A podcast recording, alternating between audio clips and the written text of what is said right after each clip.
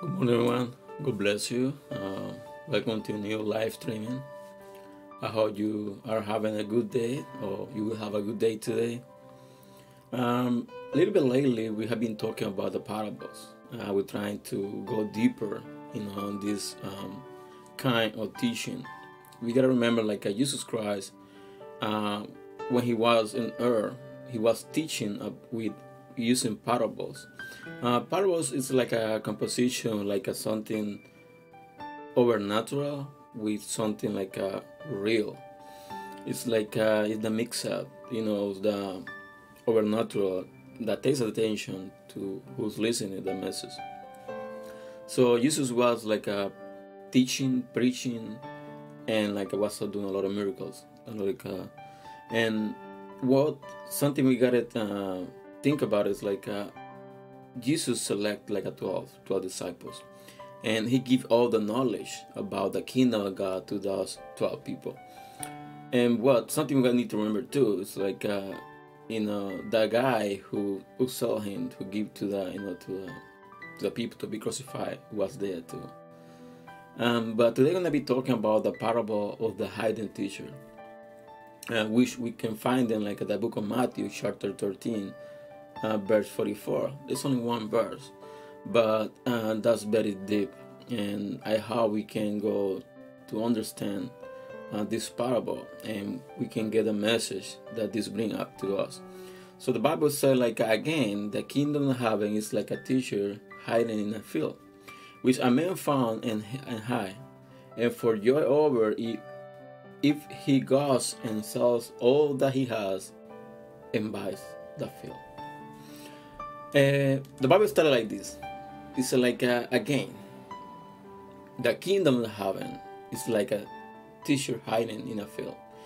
So when they're talking about this uh, teacher, it's talking about the truth it's talking about the salvation it's talking about like uh, the good news you know we can like symbolize the teachers like a, a composition of everything like a, a new life you know salvation um, a beginning or a storage you know of the a relationship with our creator with god and he's talking about the relationship and then after that it says like uh, which a man found and hide. What that means, what we can understand as like I was uh, somebody found the teacher. That's that's easy. You know, when we met God, when we met Jesus Christ, you know, we were lost. But one day, like uh, He came to us, you know, and we found Him. We found him and like uh, we started like uh, you know getting in touch with him. We started getting a relationship with him.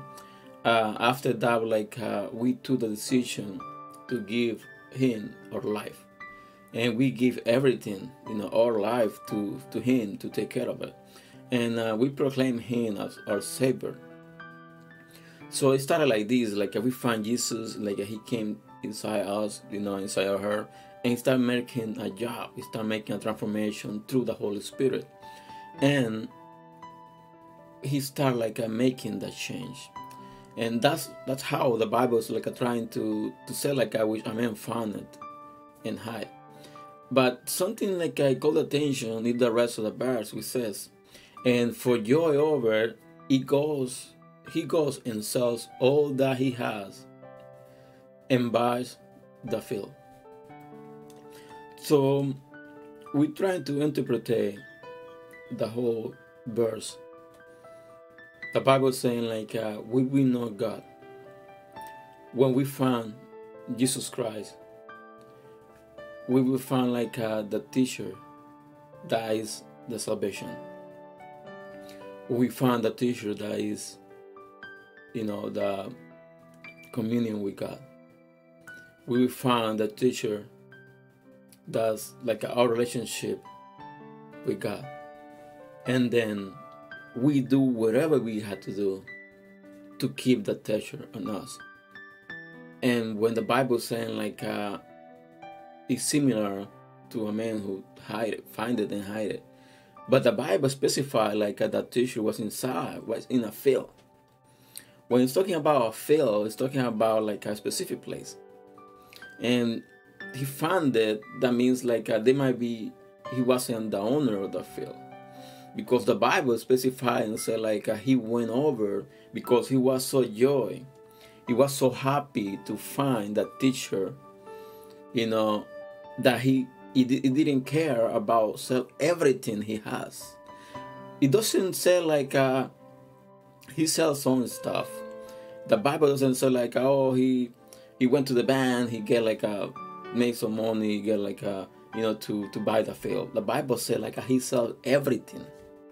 That means everything that means all position that he has he sell it up to be able to buy that field where the teacher was the hiding and and we bring this to our time and we find jesus.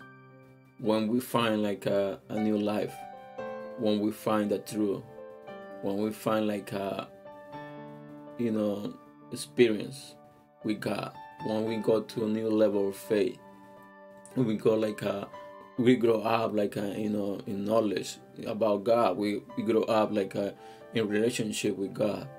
And then we do whatever it takes to keep the teacher with us. And when we when the bible says like uh, he sells everything he has that means we gotta give away everything we have to be able to keep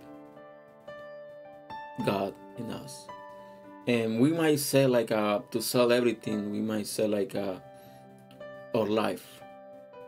We gotta sell our life to be able to buy the field when when i'm meaning with uh, sell our life i mean like uh we gotta be honest with us.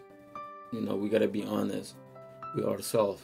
When we find like uh, god when we find the truth and when we find the good news of salvation we need to try to keep that in us.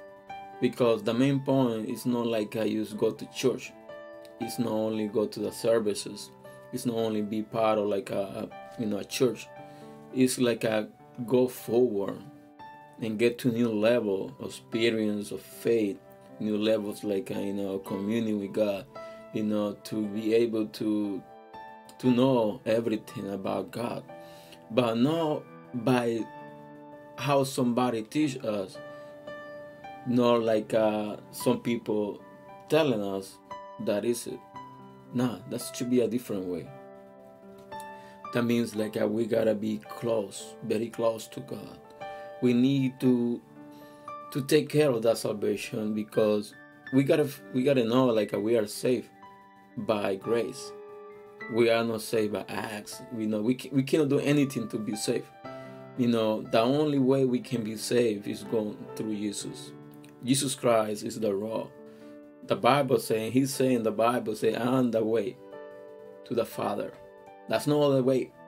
I am the only way. I am the only road to the Father. You know, it's it's not like uh, another exit. It's not like a, a second road. It's only one road, and that road is through Jesus Christ. And to be able to go to another level, to be able to go to a higher level, first we need to take care of what God has given us. And what's that? A new life was that a better better life and that's something like uh, no other people is trying to to take care of it and uh, a few days ago i was preaching in that church and saying like um, if we really care about the sacrifice of jesus christ on the cross and we really are happy or about we get in a new life. If we really appreciate the sacrifice that Jesus Christ did for us. Not only for me, like a Christian, not only for those people who are Christians, for every single person in the whole world, He gave His life for. And that's something we need to appreciate. That's something we need to think about and like uh, you start getting like a feeling like a, that sacrifice was something normal and even like at this thursday i was preaching i was teaching in the, the of the church about the communion you know the communion with God. and if we really understand how important the communion is you know because we take the bread and the and the wine and sometimes we don't really you know give the the value that it takes that's a sacrifice for our life for our sin you know and we need to appreciate that we need to to keep the teacher in us. And we do whatever we have to do to keep it to take care of it. Doesn't matter we gotta sell like the bible says but our salvation is our most valued teacher. So this is the message for today and i hope i've been blessed to you. And if that's the case i ask you to share this video. And it's not subscribed like i should subscribe to this channel for more our videos and tomorrow we're gonna be talking about the parable of the pearl of great price. So god bless you and thank you for joining. And see you tomorrow with a new live streaming uh, enjoy the rest of the day and god bless you